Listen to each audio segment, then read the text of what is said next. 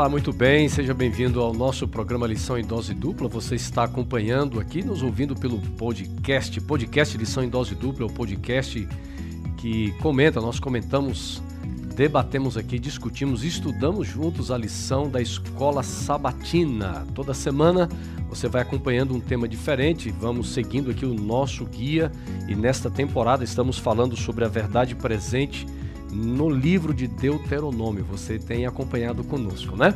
Mas também quero mandar um abraço, um bom dia, boa tarde, boa noite, boa madrugada. Tem gente que assiste de madrugada também no YouTube, né, Xará? Escuta o podcast também de madrugada, porque a palavra de Deus é assim, é não tem hora, não tem dia e lição em dose dupla também é o programa de todas as horas, Xará. Eu tô ficando viciado em podcasts, rapaz, e eu gosto de escutar muito de madrugada também. Então, pra dormir. Você é noturno, ali, né, Xará? Eu sou noturno, rapaz. Você. Eu, eu preciso dormir 4 horas, 3 horas por noite já tá bom. O, xa, o Xará. Você sabe, falando de é. ouvir na madrugada, a gente lembra do Corujão. Então é o Corujão do Lição em Dose Dupla. É o Corujão, né? Xará. Sabe que é? Ele fica de plantão lá, viu, isso é pessoal? é reflexo de. Acho que do programa doutoral mesmo, que você trabalha e estuda e eu tinha madrugada para produzir, então eu me lembro de varar. Vocês também passaram por isso. Noites e noites por 5, 7 anos de mestrado e doutorado, e hoje eu tenho uma certa dificuldade para dormir e eu aproveito para ser mais produtivo de madrugada aí. É, algumas pessoas produzem a mente, ela, é, ela, ela é mais ativa em é certos horários, né? É pessoal, né? É, cada um. É. E, e, você sabe que, Xará, cada um faz no seu ritmo, no seu tempo, é sua circunstância. Eu que sou da área de saúde, é, eu não faço isso, mas eu sei de muitos que ouvem enquanto estão na esteira. É, eu gosto de ouvir também na academia. Né? Agora, William, eu sei que você é da, da área de saúde, rapaz, mas eu acho um desperdício dormir. Eu sei que o corpo precisa. Precisa eu dormir, durmo. Né? William, William precisa. William, William, eu sei que precisa, mas... William, William tem que vir com um programa aqui para ajustar a, a, nossa vida. Estamos precisando, viu? Vamos ter que fazer um eu também, especial disso aí. Eu também, eu também sou noturno. Uma vez eu fiz um plano, rapaz fiz um plano assim com Deus de acordar todos os dias às 5 horas da manhã, estudar a Bíblia, lição, orar. Eu falei, não, eu preciso, tem que ser de madrugada. E comecei esse plano, consegui levar assim uma semana. E o problema era o seguinte, eu acordava às 5, 4 e 50 para ter meus momentos ali de, de meditação e tal. Quando chegava 11 horas da manhã, 2 da tarde, minha cabeça doía, meu corpo estranho e não, não, não conseguia, né? Então eu entendi o seguinte, mas isso é importante, a gente é. brinca aqui. É um bate-papo saudável. É, a gente brinca com esse assunto aqui, mas há pessoas que elas, o seu corpo, a mente não, não se adapta a uma meditação na madrugada e às vezes ela fica com consciência pesada. Eu tenho minha consciência tranquila. Eu, a, a minha meditação, ela acontece na hora que eu acordo na primeira hora com Deus. É na hora Isso que é eu acordo. Né? Que é a área Exato. Que trabalhamos é o primeiro Deus, né? Tudo em primeiro lugar deve ser dedicado a Deus. É, se fala muito isso no aspecto financeiro, mas é. na administração do tempo claro. também. Então, dedicar o primeiro momento. Falando ainda do sono, ele é importante, sabemos disso, mas cada um tem a sua rotina. A única questão que a gente lembra que é importante é que antes da meia-noite existe uma questão hormonal, Isso. Né, de regeneração celular, de é, de equilíbrio emocional, mental, então tudo isso ajuda. Mas é, também não é para ninguém ficar com peso na consciência, então, porque então, sabemos que as realidades são diferentes. Então quer né? dizer que o Xará tá envelhecendo, mas. Não, eu, eu digo para ninguém ficar com peso na consciência. É, eu tô olhando aqui pra cara do Xará, ele já tem uma cara de 55 é, anos. Eu, eu digo para ninguém ficar com peso na consciência, porque o Xará não tem filho. E agora e quem tem três filhos? Tudo é, bebezinho. É, exatamente. É, como alguns tipo, que a gente conhece aí, é, alguns exatamente. amigos. Tipo, nosso amigo Robson, Robson Menezes. Menezes né, ó, pessoal, a professora não, Érica. O, o, Robinho, ele, ele tá se ausentando do programa porque ele pra tá cuidar das filhas. filhos. Exatamente. E ele fica a noite inteira cuidando das crianças, pessoal, não consegue vir gravar. Né? Nesse aspecto a gente não deve gerar regras. Né? É, as mamães que estão nos Vamos assistindo um aí, então elas Robinho, devem pensar. Se você estiver nos Robinho, ouvindo, Érica e a criançada, um abraço Aquele abraço para vocês. As mamães que estão assistindo devem pensar assim, né? então que idade eu tenho, né? Porque há quantos anos eu não durmo, né? Com três, quatro filhos aí, né? Vocês são guerreiras, né? Ixi, Mas é assim, é necessário. Tem que, dar, tem que dar os parabéns para as mães é. que estão aí no, no Lição Idosos, porque vocês são nota mil, ó. Trabalham, né? se preocupam com o lar com os filhos. Guerreiros. Eu, eu acompanho. Em três, eu né? acompanho né, um pouco a minha mãe, minha esposa também. Um abraço para Agora, uma dica útil aí. Muitos que têm problema de insônia à noite. Então vamos né? lá, dica de saúde, pessoal. Dica de saúde Agora, útil, presta é. atenção aí. Tá bom? Compartilhe essa dica de Sim, saúde do Pastor exatamente. William, que é só aqui no Lição em Dose Dupla que é aparece dica de saúde. Bom, primeira coisa, se você estiver enfrentando um problema aí de dificuldade para dormir, tentar desligar todos os componentes eletrônicos, celular, notificações. Uhum é, essa luz eletrônica à noite ela atrapalha muito no start, né? Ou seja, pegar uhum. o sono, entrar naquela. Cientistas chamam de fase alfa, né? Você não está nem uhum. dormindo plenamente, mas também não está acordado. Então, qualquer tipo de luz. E eu estava lendo um artigo que eu achei interessante que ele colocou uma luz que nós não percebemos. É a luz do uhum. stand-by. Vários equipamentos eletrônicos, como TV, aparelhos de som, ela fica em stand-by. O que é stand-by? É aquela luzinha vermelhinha ali, né? Quando liga o aparelho. Então, mesmo essa luz atrapalha o sono, né? Então, aí uma dica. Aí, né, e outro também, faça atividades físicas. Meu amigo, se você correr aí vários quilômetros, pedalar vários quilômetros, correr, caminhar. Eu te garanto que se você é... fechar os olhos 9 horas da noite, você vai e dormir. E é claro, e é claro que tem a questão também que vai somar, tudo soma, é um quebra-cabeça, tem a parte emocional também, né? Tem gente Sim. que deita e fica ali pensando naquilo que ele não pode resolver. Né? Eu deito e procuro esquecer de tudo. Em, em um minuto eu tô dormindo. Aí é Salmo capítulo 4, né? É. Paz me deito e logo pego no sono. Eu sou assim. Eu, eu tenho dificuldades para dormir. É, sequelas de, de, algumas coisas, de estudo inclusive. Eu tenho muita dificuldade para dormir. Ainda acho que dormir é um desperdício de tempo. Eu sei que precisa, volto a repetir. Então, eu tento ler. Eu, eu faço exercício todos os dias. Duas horas às vezes e tento ler, só que eu vou lendo, lendo, vai... lendo, lendo. E não... não, e é na madrugada é complicado. é, é lendo, complicado. Lendo grego. Você me mandar mensagem três da manhã, eu tô lá ativo. Agora, é. eu sei que não é o ideal e que eu preciso mudar essas dicas do pastor. Rapaz, eu, muito eu, boa, eu, viu? eu, gosto tanto de dormir, pessoal, o que, que às vezes faz eu... ficar acordado é o que faz muitos dormir. o cara falando, eu vou ler a Bíblia agora. O cara lê um versículo, já tá com a cabeça tá em cima do ombro. Aí começa a é. sonhar. Aí ele sonha que leu o capítulo inteiro, no outro dia ele acorda, ele ontem eu li o capítulo inteiro, quando na verdade não leu. Mas é o seguinte, eu gosto tanto de dormir que às vezes eu durmo aqui no programa, pessoal. Eles têm que me acordar aqui, tá? Então. É, eu, eu invejo eu, vocês. Vou, eu vou pedir o Thiago aí, o Denilson, o pessoal da produção, que se eu dormir e começar a roncar aqui, desliga o microfone, tá? Pra não passar vergonha aí, viu? Mas legal, gente. E aí, vocês estudaram a lição ou não? Opa, lição número 10, né? Estudaram? Estudou? Lembre-se. Xará, Xará tá Rapaz, tá Posso só dar um recadinho para vocês que estão nos ouvindo, nos ah. assistindo? É o mês de dezembro é um mês de gratidão para os cristãos, né? É porque nós estamos chegando. Exatamente, dezembro, é né? para a Igreja Adventista do Sétimo Dia. Entramos dezembro. Exatamente, é. Os cristãos em dezembro é um mês de gratidão, né? Relembramos o nascimento de Cristo Jesus. E por ser o mês de gratidão, é, separe esse mês para que você agradeça a Deus, é até o tema da lição, né? É. Pegue um pedaço de papel, isso é importante, no seu celular, coloque os motivos de gratidão, porque às vezes a gente faz aquela oração genérica: Senhor, obrigado uhum. por tudo. Tudo o quê? Coloque os motivos de gratidão. Exatamente. Mesmo em meio a uma pandemia, nós sabemos que Deus não, operou grandes e, milagres. E não né? só agradecer verbalmente ou em, em texto, Sim. mas é quão importante demonstrar de uma forma mais profunda e real essa gratidão quando a gente separa uma oferta. Uma oferta de gratidão. De gratidão. Isso, e levar ano, pela diante vida. do altar São tantas razões, né? né? São tantas razões que nós temos para a gente poder agradecer a Deus. Muito bem. Xará, é, então você vai orar por todos nós agora, essa bênção de Deus, porque esse estudo aqui é uma bênção que nós vamos conversar hoje. Vamos orar. Senhor Deus e Pai, nós paramos neste momento para pedir uma bênção sobre a nossa vida, dos nossos amigos que nos assistem, nos ouvem dos mais diversos lugares do mundo, e que Teu Santo Espírito esteja sobre nós para compreendermos a Tua palavra. Ela é lâmpada para os nossos pés, luz para o nosso caminho. E é de extrema importância, Senhor, nós estudarmos a tua palavra sobre tua orientação. Cuida de nós neste momento, oramos por Jesus. Amém. Amém.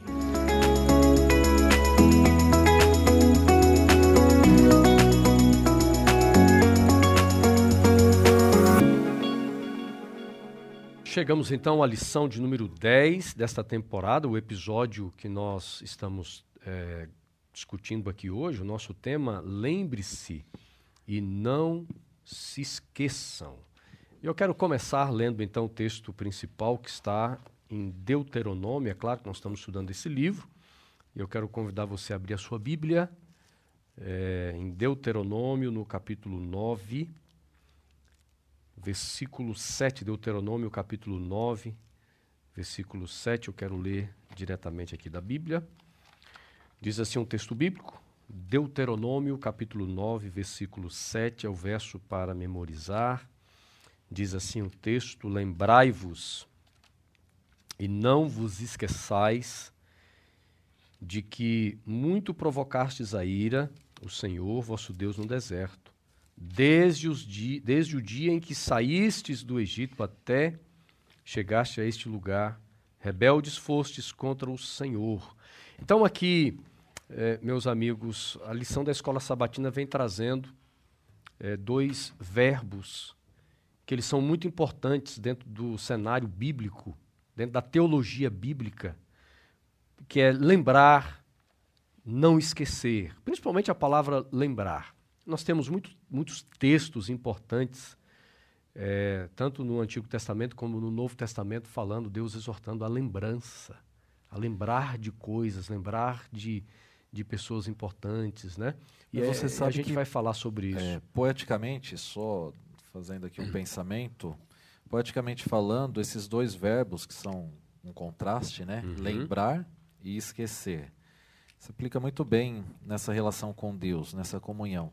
Nós precisamos sempre nos lembrar dos milagres, do amor e misericórdia de Deus, e precisamos nos esquecer, ou esquecer aquilo que me afasta de Deus. Uhum. Né? Diariamente precisamos nos esquecer de coisas, de, de hábitos, de é, de atitudes que nos afastam de Deus. E diariamente precisamos nos lembrar desta graça maravilhosa de uma Cristo de, Jesus. É uma, né? é uma via de mão dupla que diz, né? Você, você se lembra, mas não pode se esquecer, mas você tem que se lembrar, mas algumas coisas é, é, é precisam ficar para trás, né, Xará? É verdade, não é? É curioso que Deus fala, não é? Lança os seus pecados no fundo do mar, deles não mais me lembrarei, né? uhum. né? Que, que sentido de ter que se lembrar, não se lembrar? Se esquecer em hebraico nada mais é do que não se lembrar, escolher não se lembrar, não trazer a memória, não é? O, o verbo lembrar aqui, usado aqui em várias partes da Bíblia, é zahar, né? que significa levantar um marco. Lembrar no conceito hebraico, amigos, do hebreu, do pensamento hebraico, não é se lembrar como o nosso conceito aqui ocidental. Ah, me lembrei que eu tinha que fazer alguma coisa, tal. Nosso conceito é muito subjetivo, muito uhum. abstrato, não é? é? Lembrar para o pensamento bíblico, judaico, ele é mais do que trazer à memória apenas algo que você deixou passar ali porque não deu tanta importância, uhum. talvez. Ele é colocar tamanha importância nele a ponto de levantar um marco. E aí tem um outro conceito interessante, porque geralmente a, o verbo lembrar, não é Zahar em hebraico, ele, ele traz um conceito bíblico é, de ação de pôr no coração. Ele sempre vem com a palavra leb, que é coração. Uhum. E, e, o coração para o judeu era o centro do pensamento, da memória. Então, geralmente, ao longo da Bíblia, depois vamos mencionar alguns textos, é, é, lembrar para eles era um conceito de colocar no coração, de trazer junto ao coração. E aí eu faço um, uma ligação aqui com o que o Rubens, Rubem Alves fala, né? Ele fala que aquilo que o coração ama, o cérebro não esquece. Todos nós, você que está aí nos ouvindo, tem uma matéria que você gostava muito na escola ou na faculdade. E tem uma matéria que você odiava. Por mais que o professor fosse bom, que seu colega dissesse, nossa, eu entendi tudo, professor maravilhoso, mas você não gostava, não tinha afinidade com aquela matéria. As matérias que eu gostava, eu não precisava nem estudar para a prova. Porque aquilo que a gente gosta, aquilo que a gente ama, aquilo que o coração ama, por assim dizer, uhum. o cérebro não esquece, não precisa de agenda. Então, geralmente, o conceito de se lembrar em hebraico, ele vai vir com o conceito das ações divinas e colocar no coração humano. Posso ler esse texto? Uhum. Isaías 47. Pediu o pastor William ler para nós. Isaías capítulo 47 traz esse conceito de você se lembrar e pôr no coração. E é interessante essa correlação, né? De aquilo que você ama, aquilo que está no centro do coração humano, é, jamais é esquecido. Isso vale para várias áreas da vida. Por exemplo, quando você. É, eu gosto muito de música, ouvir músicas. Aqui no antes do programa eu falei com você, né, Will? Tem Sim. hinos que eu escuto, eu me lembro da minha infância. É isso mesmo. Eu me lembro, por exemplo, do culto de quarta-feira. Né? Eu lembro é, de estar com, com, é, com meu pai, por exemplo, no, no, evangelismo de Semana Santa. Eu me lembro de um lugar. Eu, eu às vezes eu estou ouvindo uma música, puxa, quando eu morei lá em tal lugar, eu andava pelas estradas ouvindo aquela música. Ou seja, Sim. traz a memória, traz. É, te coloca em lugares, te coloca diante de pessoas. É isso né? mesmo. E, e é nesse sentido que o que o pastor Wanderson Domingues nos disse, o criar marca no conceito hebraico, judaico, é, eu lembro de uma atitude na prática, talvez você já fez isso na sua, é, na sua vida. Eu lembro que minha mãe e meu pai, quando eles não podiam se esquecer de algo, eles trocavam a aliança de dedo, né? Uhum. Passava para outro dedo, porque isso marcava os sentidos, como uma música. Agora, se no pensamento hebraico, o que Deus nos pede é que precisamos marcar no nosso coração o que precisa marcar a nossa vida é a atuação de Cristo Jesus. Uhum. Cristo Jesus foi marcado pelas nossas transgressões, uhum. para que nós pudéssemos nos esquecer das nossas transgressões. Então, Jesus precisa estar marcado em nosso coração exatamente dessa intimidade diária com Ele, através da oração, do uhum. estudo da Bíblia, é, dessa entrega pessoal a Ele. Se Deus não estiver marcado em nosso coração, se Ele for só uma etiqueta que cai facilmente, porque tem adesivo que você cola, se a cola não for boa, ele descola uhum. e perde. Né? Verdade. É, agora, Cristo precisa estar marcado em nosso coração. O texto bíblico que é para eu ler está em Isaías 47, verso 7. O verso 7. Vamos lá. E diz assim: Você disse, nova versão internacional, tá? Você disse: Continuarei sempre sendo a rainha eterna. Mas você não ponderou estas coisas, nem refletiu no que poderia acontecer. A, a versão hebraica original ela diz assim, Pastor William: Estas coisas você não colocou no teu coração e nem se lembrou do seu fim. Né? Ele, a sua versão diz para refletir, não é? Na nossa língua até soa parecido. Mas note que a palavra leb está presente em hebraico aqui, não aparece até na versão Almeida. Porque Deus está dizendo, você não colocou no seu coração e não te, não te lembrou do seu fim. Então, se lembrar em hebraico não é só colocar um aviso na mente, é amar. Aí está o conceito. Uhum. Por isso que eu uhum. disse que aquilo que o coração ama, o cérebro não esquece, não precisa de agenda. Aquilo que você ama não precisa de agenda, você não vai esquecer.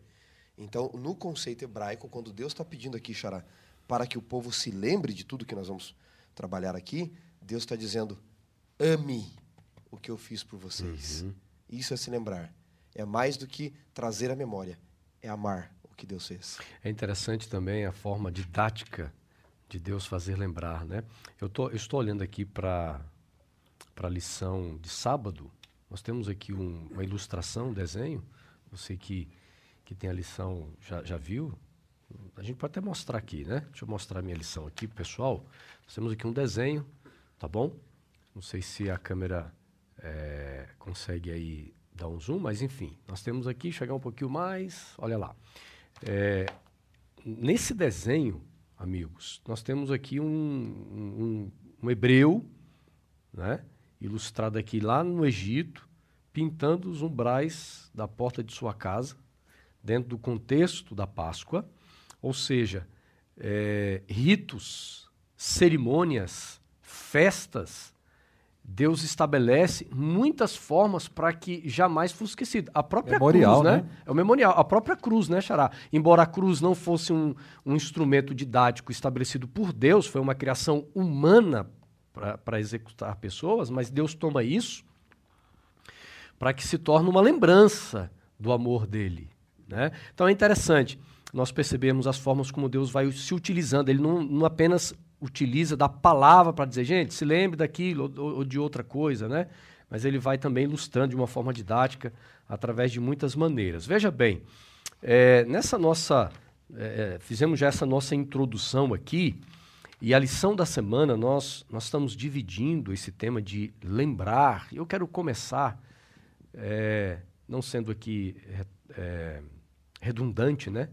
Mas começar lá no início no começo, Deus pedindo para que se lembrassem da criação. Deus vem trazendo essa, esse lembrete aqui. Lembrar da criação. Nós temos um texto que ele é, é fundamental para a gente poder é, voltar né, nesse tempo passado. É quando a gente é, vai, por exemplo, em Gênesis. Lá no livro de Gênesis, nós vamos ter aqui é, duas lembranças importantes, tanto a criação quanto o dilúvio, ok? Eu estou pulando um pouquinho aqui para a lição de terça, depois a gente volta para. Desculpe, lição de segunda, depois a gente volta para a lição de domingo, mas na lição de segunda-feira, de uma forma específica, Deus está exortando o povo em Deuteronômio capítulo 4, nos versos 32 a 39, a voltar para o passado, a se lembrar da história lá na criação. É, Deuteronômio capítulo 4, dos versos 32 a 39. Vamos dar uma olhada aí no texto bíblico e a gente vai poder fazer uma análise já da importância né, desses tempos passados. Por que Deus pede o povo para se lembrar de um tempo tão remoto, tão, tão do passado, lá na criação? O que, que isso teria a ver com uma nação que está prestes a, a, a entrar na terra prometida? Podemos ler? Uhum, pois não? Verso 32, né? Em diante.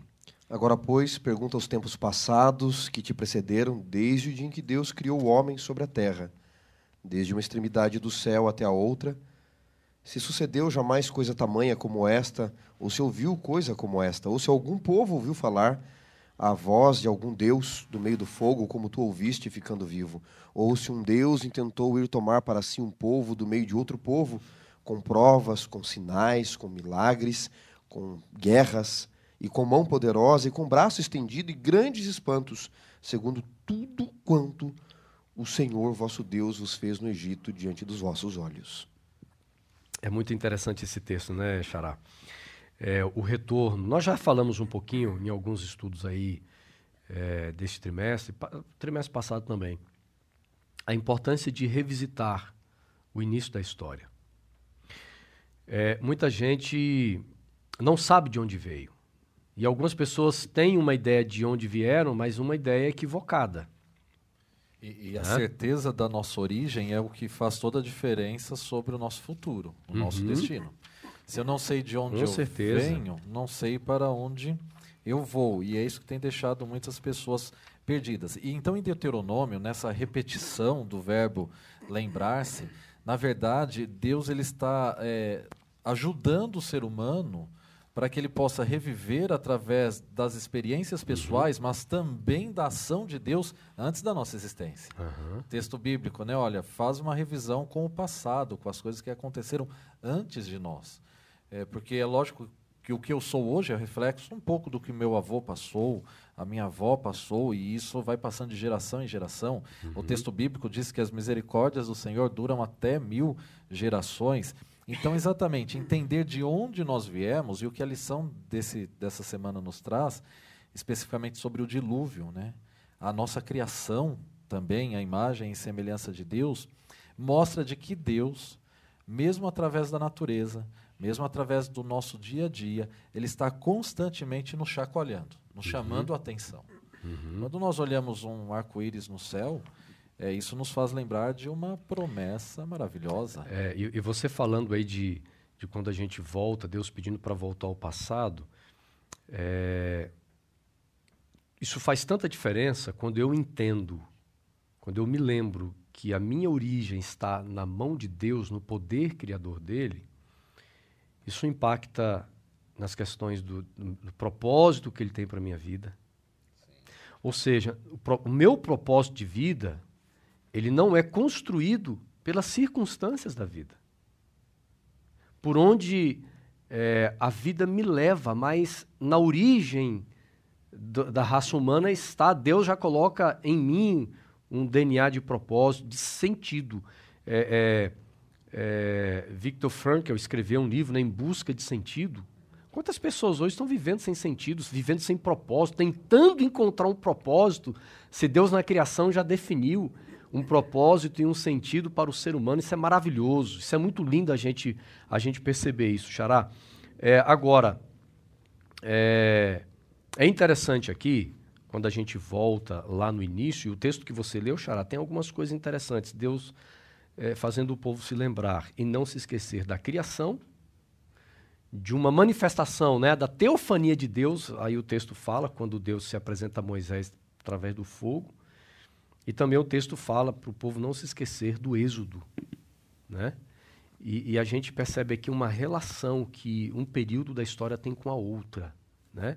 Deus criando, Deus se manifestando e Deus redimindo. Né? A gente consegue ver isso aqui. Você tem isso, esse encontro desses dois âmbitos do lembrar, não é? Criação e redenção. No sábado, no sábado em Êxodo diz: uhum. Lembra-te do dia de sábado e aqui eu volto a repetir, amigos. Quando Deus pede para você se lembrar do sábado, não é trazer a memória o sábado, é amar o sábado, tá? Não se esqueçam disso. Lembra-te do dia do sábado para o santificar, porque em seis dias fez o Senhor. Remete à criação. Em Deuteronômio 5, ele diz, não é? Lembra-te do dia do sábado, porque te lembrarás que foste escravo no Egito. Então, o âmbito principal que Deus pede para a gente se lembrar das ações dele é criação e redenção. Por quê? Perdão. Porque propósito tem que ver com origem, como vocês mencionaram. Entender de onde eu venho, senhores, me lembrar que eu venho das mãos de um Deus Todo-Poderoso tem que ver com identidade. Uhum. Nós temos que nos é. lembrar que é, origem tem que ver com identidade. E eu não posso me esquecer quem eu sou, de onde eu vim, minhas origens. Deus faz isso com Davi para se lembrar que ele veio lá das ovelhas de Jessé, quando ele comete o pecado. Natão lembra disso. Eu te tirei de trás das ovelhas de Jessé. Deus faz isso com Israel em Isaías 51, verso 1. Ó oh, lasca da pedra, falando da nação de Israel, não te esqueças da rocha de onde foste cortado. Então você não pode perder a sua origem, porque aí você perde propósito. Se eu sou uma meba em evolução, um processo em evolução, então qualquer coisa serve. Agora, se eu vim das mãos de um Deus poderoso, aí nós acabamos enfrentando um engano que a geração moderna tem, tem, colocado na mente dos outros. Eu não vivo para ser feliz. Essa, isso é um engano. Freud colocou que, Freud, Jeremy Bentham, que uma das razões da existência humana é a busca pela felicidade. Freud coloca no prazer, né? Uhum. Mas é a mesma coisa. O máximo de ganho, o mínimo de perda. O máximo de prazer, o mínimo de dor. Você e eu não existimos nesse mundo para sermos felizes. Perca essa ideia. Nós existimos para cumprir um propósito. É, e viemos das mãos de um Deus poderoso. Então, relembrar da criação me ajuda a entender que eu fui criado por um propósito, embora o mundo já não seja mais o mesmo. E viver esse propósito, não é? Xará, você coloca aí, pastor William, é, é interessante. A minha origem, essa minha origem define a minha identidade, o meu propósito. Por exemplo, eu sou, quem sou eu? Quem nós somos? Então, quando eu volto lá na criação, quando eu, eu me lembro da criação, nesse contexto de lembrar, eu vou entender o seguinte: eu fui criado à imagem e à semelhança de Deus. É, é, e é muito importante essa né? questão né? da origem da identidade, porque é o seguinte: em, em um mundo de pecado, nós temos a tendência de nos esquecer. Em meio às várias circunstâncias da vida, em meio aos problemas, nós nos esquecemos que Deus nos planejou para viver em paz, viver eternamente. Lembrando que paz não é ausência de problema, uhum. mas é em meio aos problemas ter a convicção de que Deus está no controle da história da nossa vida como ser feliz não é viver sorrindo o tempo todo, mas bem-aventurado aqueles que choram. Às vezes quem uhum. chora, chora de alegria também. Ou sabe que mesmo em aquela dor do choro, você sabe que o consolo vem pela uhum. manhã, né? O sorriso vem pela manhã, como nos diz o salmista. Então, essa identidade no mundo de pecado, onde constantemente estamos nos esquecendo do amor de Deus, Deus ele trabalha de forma litúrgica. E, e é isso importante. Você citou os textos, né? alguns textos. E, e eu vou citar aqui, é só lembrar do arco-íris. Hoje, talvez o arco-íris pegou outros significados, né? Uhum. É, mas o arco-íris representa exatamente um plano de vida de Deus. Então, quando nós olhamos para a natureza, nós conseguimos enxergar quão grande é o nosso Deus. Quando eu vejo algumas pessoas que viajam para regiões que tem canyon e você olha aquela amplitude, é, no alto de uma montanha, é impossível não ver a grandiosidade de Deus. Quando Deus pede para o povo sacrificar um cordeiro e passar o sangue nos umbrais da porta, quer dizer, essa liturgia, ele marca. Quando Deus pediu, eu estou citando vários exemplos uhum. que a lição não traz, mas que me vem à memória, quando Deus pede para que o povo pegue o líder de cada tribo, quando passar o Jordão, pegar uma pedra e depois o Jordão erigir um altar, é, então ele está colocando um memorial, um né? memorial. Então nesse mundo de pecado nós precisamos ter esses memoriais. No caso de Deuteronômio capítulo 4, Deus citou esses memoriais, né? Os milagres e maravilhas ali é, imediatos a eles. Mas também nos três primeiros capítulos de Deuteronômio ele remete a toda a ação de Deus desde a criação, uhum. de forma implícita. E, e, aqui a lição traz o aspecto específico do, do arco-íris, da criação. É, a lição nos traz aqui, deixa eu pegar novamente, só um momento, é, especificamente, então, a questão... Gênesis 9, né? É, a questão da criação, do dilúvio e do êxodo. Parem para pensar o que é você passar em terra firme, no meio de um mar, uhum. o Mar Vermelho. Ah, o que isso nós devemos trazer para a prática cristã? Nós precisamos diariamente nos lembrar das grandes maravilhas que Deus faz para nós. Uhum. Isso nós fazemos em contato com Deus, em meio à natureza uhum. também. Você Exato. falou de algo, pastor Wanderson, né, que a música te faz lembrar a infância. Relembrar a nossa infância. Quantas coisas mudaram da nossa infância, às vezes nos deixaram amargurados, duros, mas quando a gente volta para a infância, é a gente lembra como é, é bom ser criança, é, uhum. é, você confia plenamente em Deus. Ser criança, vou abrir um parênteses aqui rápido agora, porque eu sei que vocês viveram essa experiência, que todos nós aqui tivemos uma infância no interior. Quantos de nós não subimos em pé de manga para matar a fome? Ixi, né? demais. E isso não é motivo de tristeza. Ah, eu sou um miserável, eu não tenho que comer em casa. Esse não é o aspecto. O aspecto é o seguinte: criança sente fome no meio da tarde, você ia lá tirar manga na pedrada. Você que está nos ouvindo, assistindo, talvez você já passou por essa experiência, né?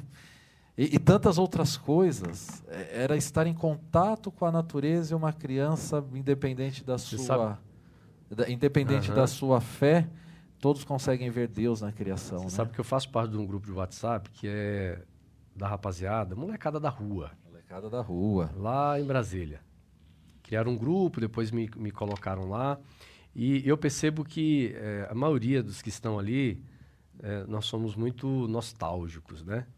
E, e, você coloca uma imagem, por exemplo, um dia eu coloquei uma foto de um quichute, pronto, o grupo ferveu. Daqui a pouco, um, dias depois, um coloca lá uma foto, ou uma, uma né, tirando, soltando uma pipa. E, e, e quando a gente coloca algumas coisas do nosso tempo, eu percebo que é uma alegria no grupo de se falar, de se lembrar. Eu vejo que muitas pessoas hoje, Xará, sofrem porque elas estão presas a lembranças traumáticas da vida. E quando Deus, veja, quando Deus, Deus também, muitas vezes ele pede para o povo se lembrar de, de coisas terríveis. Por exemplo, o dilúvio. Lembre-se do dilúvio. Foi um dos temas da lição da escola sabatina. O dilúvio foi uma catástrofe, a maior catástrofe é, é, na existência dessa terra. Mas mesmo em meio a uma catástrofe, Deus faz o povo lembrar que Ele é amor, que Ele é cheio de graça e cheio de misericórdia. E aonde está essa lembrança né, dessa, dessa bondade, dessa misericórdia? O verso 15 do capítulo 9 de Gênesis. Uhum. Ele diz que, desde o verso 13, né, ele vem falando, mas no verso 14, ele fala, 13 e 14, né? Porém, o meu arco né? Eu até a lição traz o termo aqui arco-íris, né? E a Bíblia diz não, não é o arco de íris, é o meu arco. É essa influência grego-romana, né? O meu arco. É o meu arco, é o arco de Deus, não o arco de íris, mas ficou conhecido como arco-íris porque virou popular, né? Mas ele diz assim no verso 15: Então, ao olhar o meu arco, me lembrarei da minha aliança, firmada entre mim e vós e uhum. todos. Aqui está o símbolo do amor na aliança. Primeira coisa, não é? Os judeus dizem isso até hoje lá. Percebam, todos já viram o arco, né? O arco de Deus, ou se você uhum. quiser usar a linguagem popular, o arco-íris. O arco, ele é assim, certo? Ele não é assim. Ele é assim. Por quê? Os judeus dizem, primeira lembrança, não é Deus, porque o arco era um, uma arma de guerra, né? O arco era uma arma de guerra. Não é Deus que está apontado para a humanidade em guerra. É a humanidade que está em guerra com Deus. Essa é a primeira lembrança. Segunda do arco-íris. O arco-íris em suas cores relembra a glória de Deus, uma aliança na sua glória. Lembrem-se que em Ezequiel 1, 28, quando ele vê Deus, na Merkavá, no trono, uhum. ele, ele fala, e o aspecto daquele que estava sentado, assentado no trono era o aspecto de um arco que aparece na nuvem em dia de chuva. Então, a do arco-íris aí, que são as cores, né? Laranja, azul, violeta, vermelho, amarelo, verde e anil, né? Alguma coisa assim. Os pedagogos me corrijam. Quando nós vamos para Ezequiel 28, versos 12 em diante, a gente descobre que as pedras que Satanás andava quando ele era Lúcifer, né? Topázio, berilo, ônix, diamante, esmeralda, são as mesmas cores do arco-íris.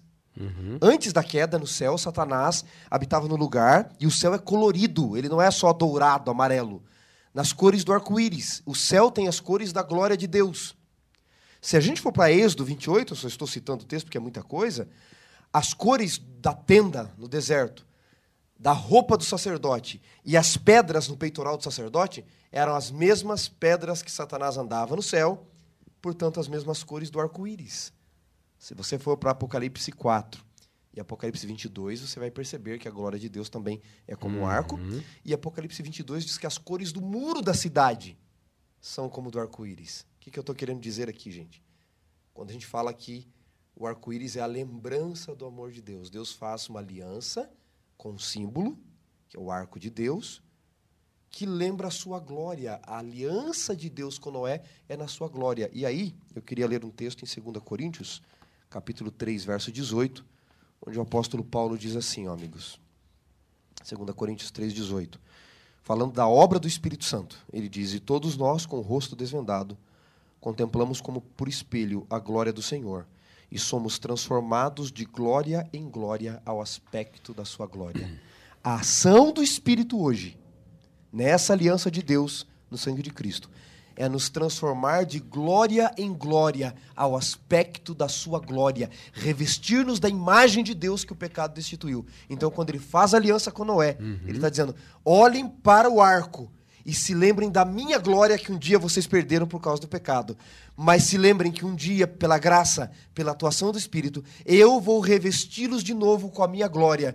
E tudo isso estava na lembrança do arco-íris. Agora, olha que interessante. Quando nós estudamos sobre salvação, Deus faz tudo. Deus faz pra, praticamente tudo.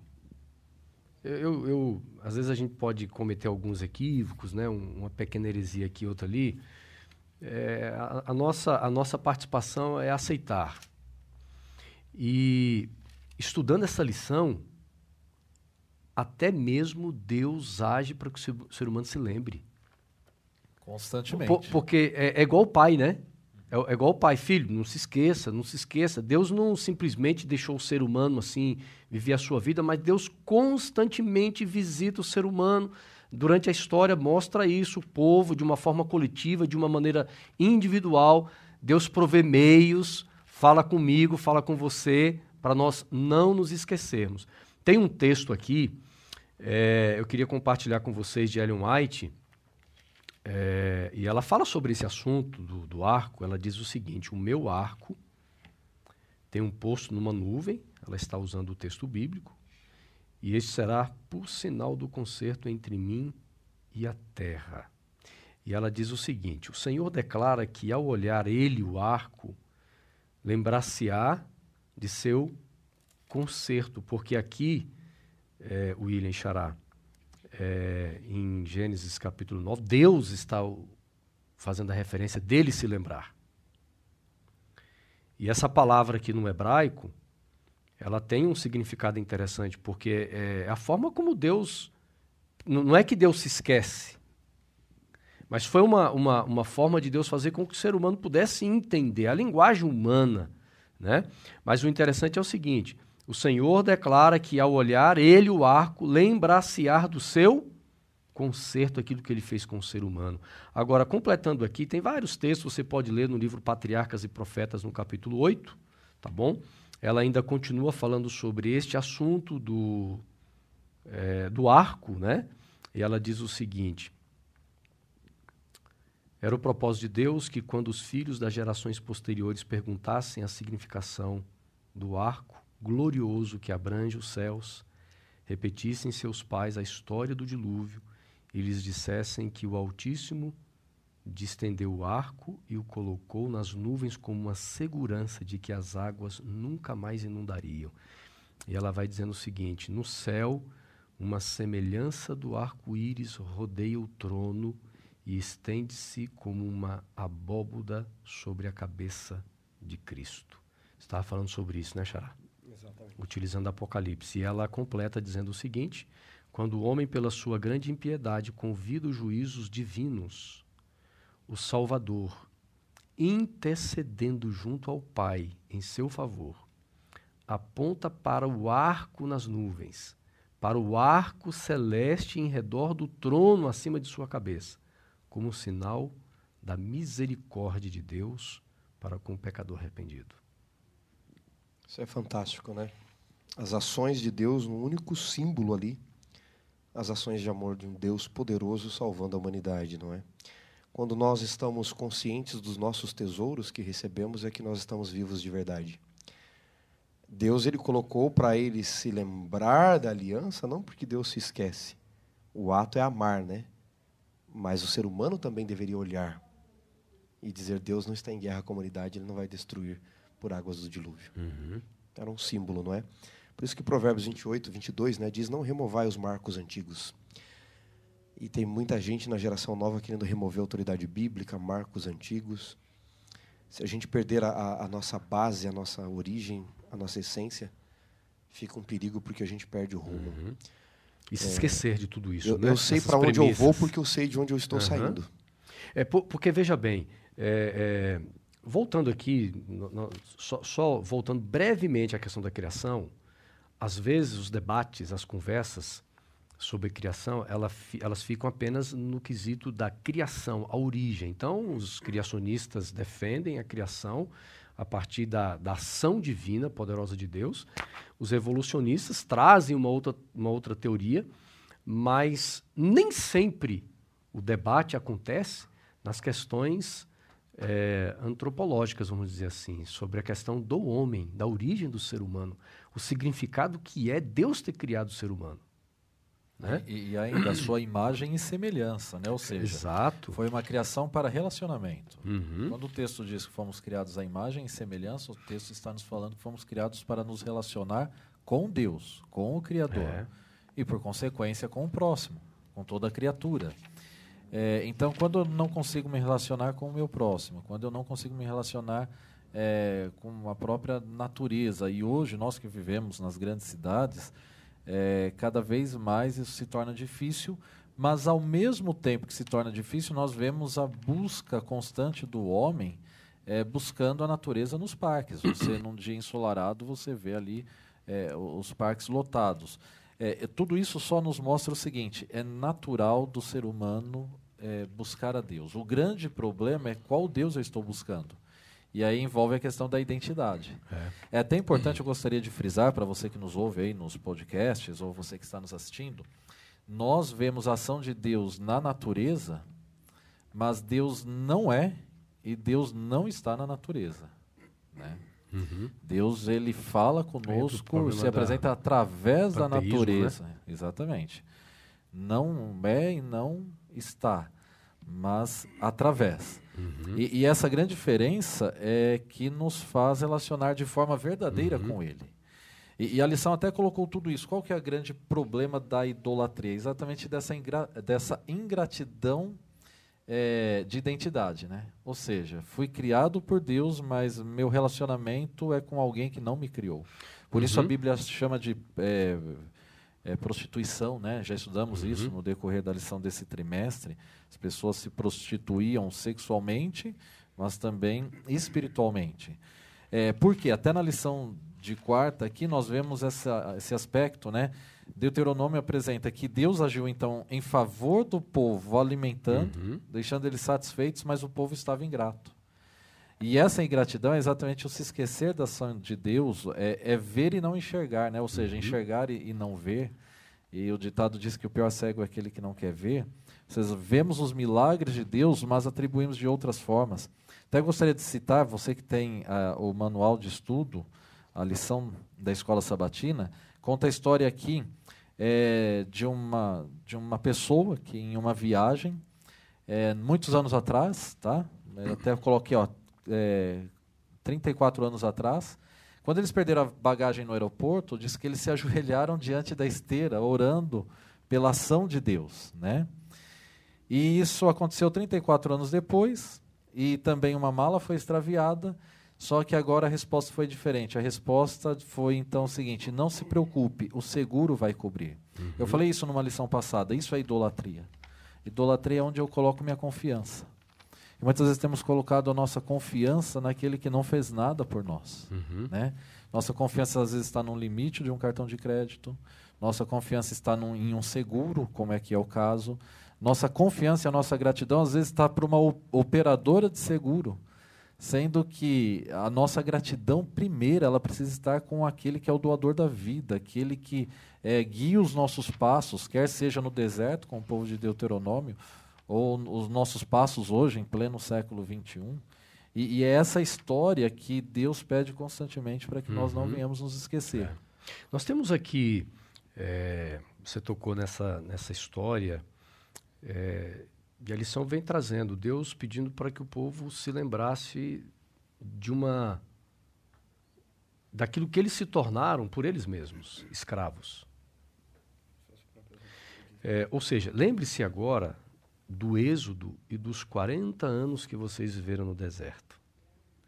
Porque a grande ênfase de Deus aqui, Xará, não é o povo se lembrar dos dias difíceis, mas se lembrar dos atos salvíficos de Deus durante esses 40 anos. Lembrar da intervenção divina de forma extraordinária. A história dos 40 anos é isso: é Deus protegendo do frio, Deus protegendo do calor, Deus alimentando, Deus é, suprindo as necessidades da sede. Deus, em alguns momentos, até mesmo o povo reclamou, não aguento mais comer maná, é, já enjoei dessa comida. E Deus disse assim, então tá bom, então vou colocar carne para vocês. É, ou seja, é necessário lembrar dos, atos, dos atos salvíficos de Deus. E a lição aqui traz uma, uma palavra, xará, no, no hebraico, que é para tomar cuidado. Eu, eu, eu gostaria de de que vocês até lessem o texto, Deuteronômio 4, verso 29 e 23. Depois a gente vai ler ali é, um outro texto na lição de quarta também. A gente vai trabalhar esse bloco juntos aqui. Mas leia aí, Xará, Deuteronômio 4, versos 9 e depois o verso 23. Diz o texto bíblico, Deuteronômio capítulo 4, verso 9. Então somente uhum. guarda-te a ti mesmo e guarda bem a tua alma, e não te esqueças daquelas coisas que os teus olhos têm visto, e não se aparte o teu coração todos os dias da tua vida e farás saber aos teus filhos e filhos dos teus filhos. Vocês veem que lembrar e coração aqui de novo, como nós é. mencionamos, estão juntos, uhum. não é? Uhum. Mas ele pede para guardar aqui, né, Hismer, que foi traduzido por filaço, né, no, no, grego, que traz a ideia de onde vem a palavra gasofilácio, uhum. tem que ver com depositar as moedas, né, William? Que é guardar para que não se danifique, filaço. Essa é a mesma ideia aqui, dessa expressão Hismer em hebraico. É, guarde para que não se danifique, né? Essa aparece primeiro no jardim. Guarde para proteger-se. Então, essa é a ideia de guardar. E o verso 23, né? Guardai-vos, é, não vos esqueçais da aliança do Senhor vosso Deus feita convosco, e vos façais alguma imagem esculpida, semelhança de alguma coisa que o Senhor vosso Deus proibiu. E é interessante porque aqui o, o, o esquecer, você já falou muito bem isso, vocês dois, e mais uma vez, é muito mais do que não perder algo da memória, mas é não negligenciar. É, o, o esquecer-se aqui é não tomar o cuidado, né? O cuidado de lembrar. É permitir danificar. Quando nós nos esquecemos de algo, nós estamos permitindo danificar aquela ação tão importante do passado. Estou falando aqui não esquecer-se das ações uhum. de Deus especificamente, tá? Vocês são esquecidos? Eu sou. Eu um pouquinho. Com algumas coisas. Tem coisas que eu me esqueço facilmente. Se vocês me pedirem para ler alguns livros, recitar alguns livros da Bíblia aqui, alguns deles eu acho que eu recitaria de cor. João, Marcos, Apocalipse, Daniel, Jonas. Olha, os dez livros da Bíblia eu recito de cor para vocês aqui. Alguns deles na língua original. Agora, se você me perguntar onde está a minha carteira, Agora, complica, agora, né? agora nesse momento. Inclusive nesse momento, nesse, você não sabe onde está a carteira. Tudo, eu não faço é. ideia. Outro dia acho que foi uma semana aí, né, Xará? Não, não. Eu esqueci Xará, no Xará. carro do Xará. Xará, você me levou pra, você me levou abrir, é, abrir o, o coração. É, o, o Xará me convidou pra, pra jantar. Vamos jantar? Vamos embora. Deu aí, golpe da carteira, Aí ele falou gente. assim, eu vou pagar. Chegou na hora de pagar. O Xará, cadê minha carteira? Minha carteira sumiu. Não, mas ele foi proposital. Agora foi eu o golpe da carteira. outras é, intenções. Sim, Não, eu esqueci mesmo. Esqueci no carro do Xará outro dia a carteira. Eu sou esquecido. Com... Outro dia eu esqueci, faz um, um tempinho aí, alguns anos atrás, esqueci meu celular três dias na geladeira. Eu não achava, ligava e não dava sinal. Né? Um dia eu fui abrir a geladeira, pegar um leite lá, eu acho, um suco, e tava lá o celular fresquinho da vida, né? Por que, que a gente se esquece de algumas coisas e se lembra tanto de outras, não é? É a grande questão do coração que nós falamos aqui. Embora você se esqueça, ou eu me esqueça de algumas coisas aqui, é, há coisas que, e pessoas que a gente não consegue esquecer. Há situações de vidas traumáticas que a gente tenta e não consegue esquecer. E não vai mesmo. Você não vai esquecer a perda de um ente querido, alguma situação difícil da vida. Você tem que lembrar dos traumas para aprender. Uma criança que toma um choque, é bom que ela não se esqueça do choque, para ela não pôr mais o dedinho. Uhum. Então é administrar isso, os psicólogos falam isso melhor. Agora, Deus traz a lembrança algumas coisas aqui. Sabe, dizem que quem acolhe com gratidão um benefício paga a primeira prestação da dívida. Quando a gente se esquece dos atos bondosos de Deus, a gente tem uma tendência de nos tornarmos ingratos. Esse é um problema. Eu queria ler uma citação de Tácito aqui que eu salvei, onde ele diz assim, né, que os homens apressam-se mais em retribuir um dano do que um benefício, porque para a natureza humana a gratidão é um peso e a vingança é um prazer. Então Deus está fazendo com que Israel se lembre das coisas, primeiro porque quem acolhe um benefício com gratidão paga a primeira prestação da dívida. Se você ajudou alguém, Lógico, você não tem que esperar isso. Mas se você foi ajudado, principalmente, a gratidão já pagou praticamente tudo. Ou pelo menos a primeira prestação da dívida. Agora, por que, que a gente se, se apressa mais em retribuir danos do que agradecer? Porque uhum. para a natureza humana, a vingança é um prazer. E como a gente gosta de ter prazer na vingança aí, né? temos prazer na vingança. E Deus está dizendo: lembre-se quem vocês eram para vocês não escravizarem os outros. Lembre-se o que vocês passaram para vocês não adorarem outros deuses. Lembre-se do Egito que os deuses foram incapazes de defendê-los para vocês não adorarem deuses incapazes. Lembre-se das ações de Deus para que vocês não sejam ingratos, porque isso gera ingratidão, e porque a mente humana não se esquece daquilo que não é, aliás, não se lembra daquilo que não é tão importante. Então veja, o que é importante na nossa vida de fato? Se é Deus e suas ações, nós não deveríamos esquecer para nós não incorrermos em coisas piores das quais Deus nos livrou. E veja bem, Deuteronômio no capítulo 8, seguindo aqui a nossa temática, Chara, dando continuidade que você está colocando, diz o seguinte, Deuteronômio 8, verso 11: Tenham cuidado de não se esquecer do Senhor seu Deus, deixando de cumprir os seus mandamentos, seus juízos, seus estatutos que hoje lhes ordeno. É, e aí o texto vai descrevendo você percebe, né?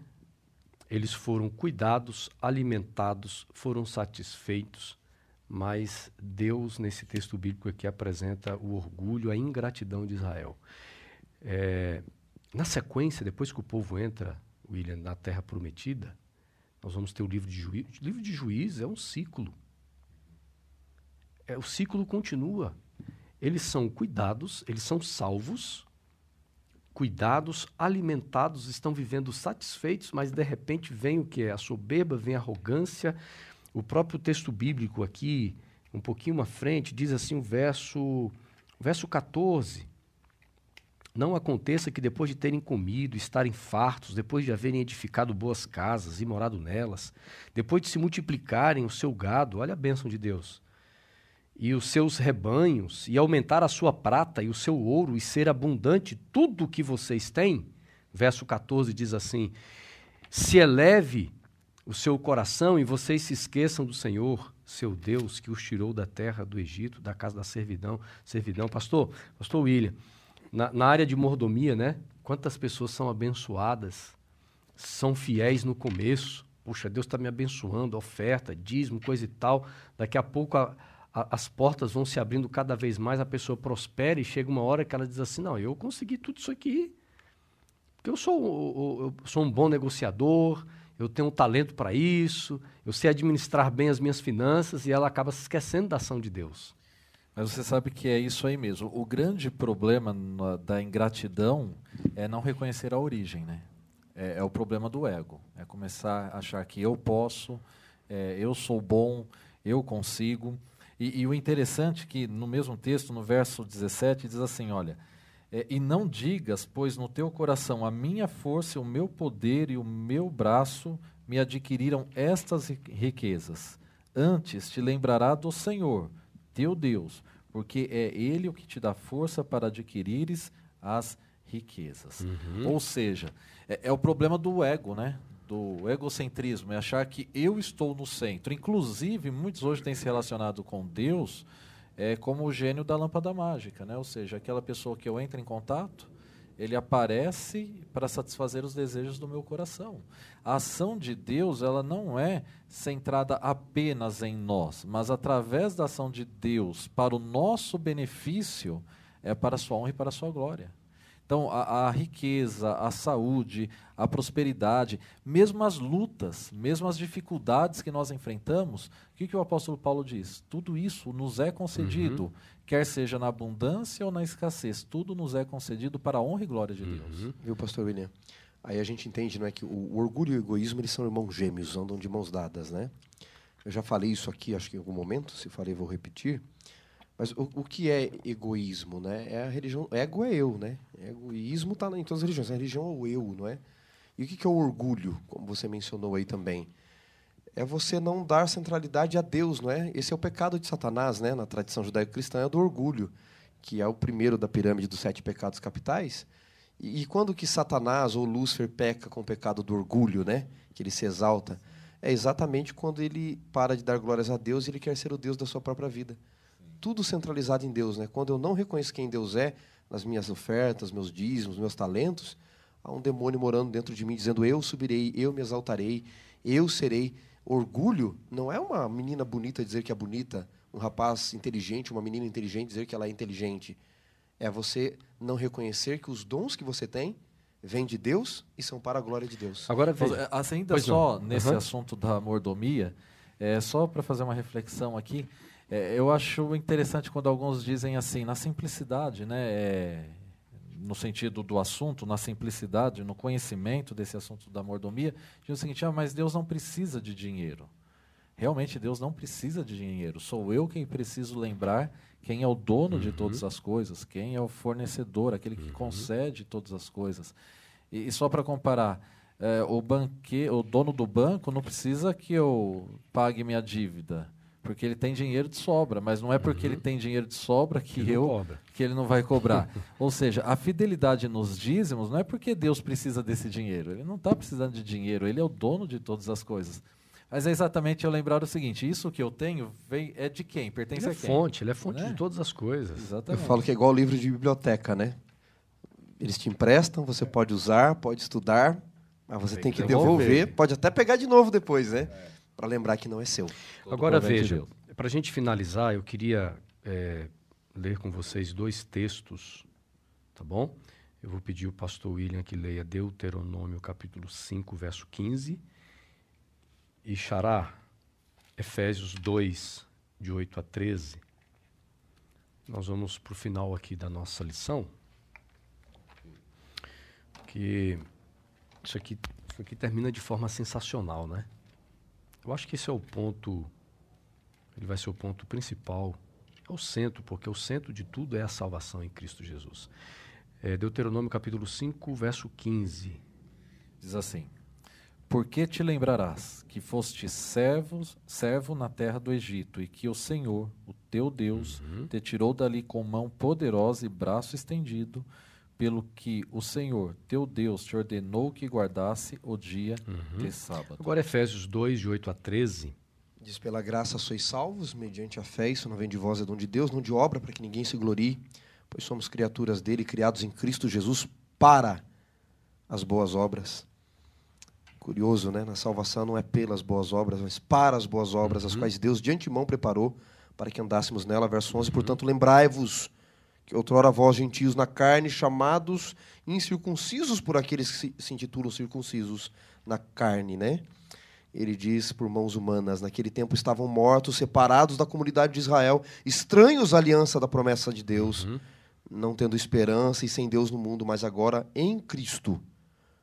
Vós que antes estavam longe, vocês foram aproximados pelo sangue de Cristo. O que eu tenho percebido aqui, é, no decorrer da lição, Deus sempre nos lembrando o seguinte: lembre-se quem eu sou e o que eu faço. Quem eu sou, o que eu faço. Quem sou eu, o que eu sou capaz de fazer.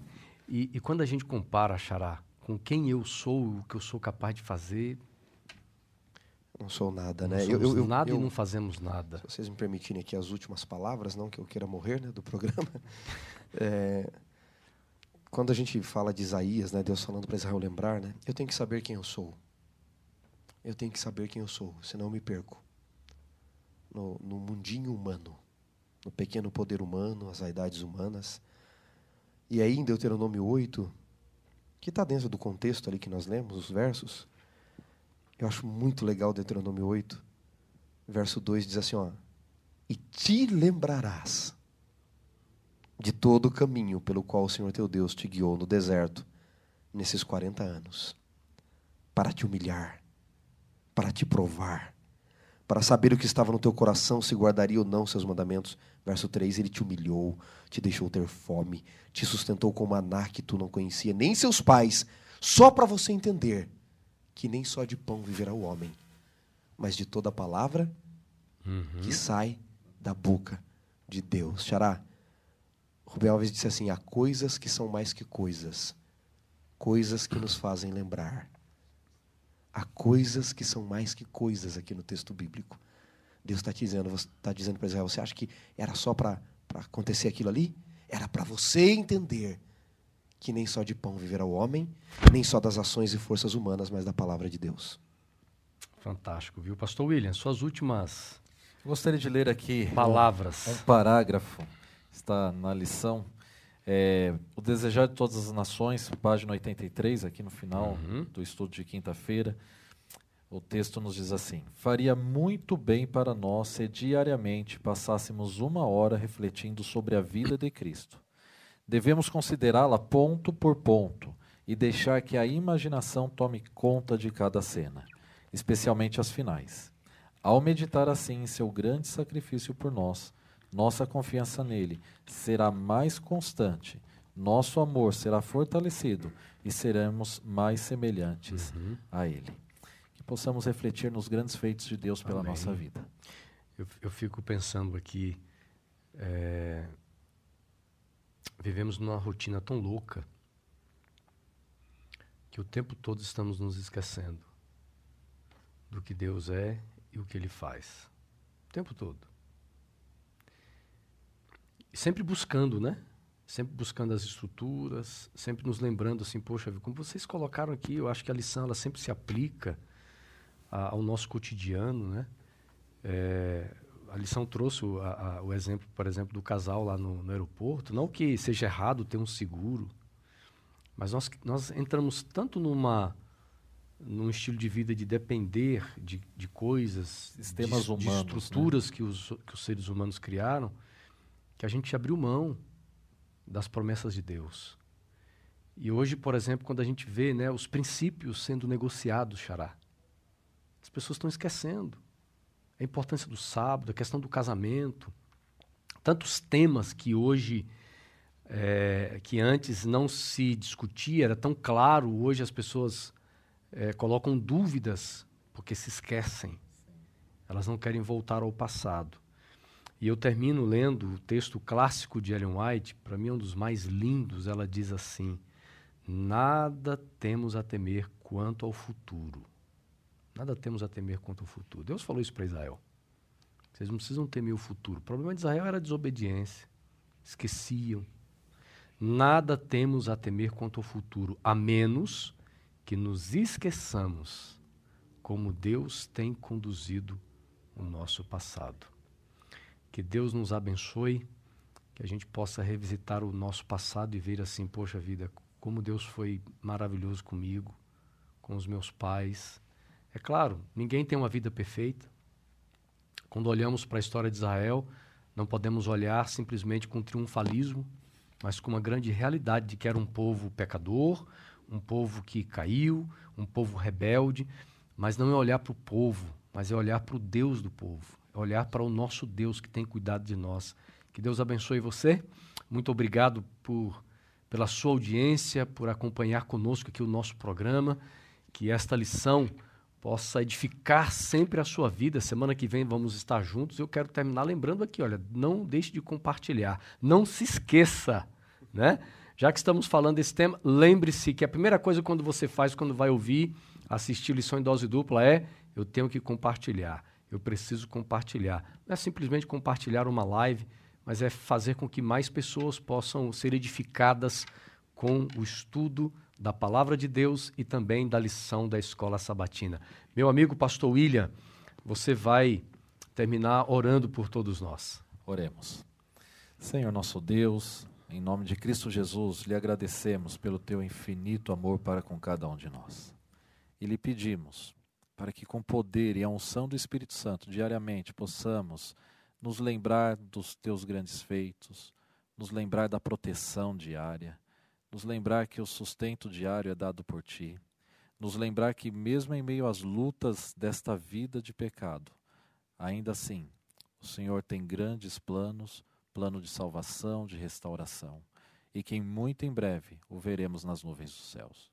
É com esta fé é com esta esperança, é com esse pensamento em mente que nós nos despedimos neste momento, em nome de Cristo. Amém.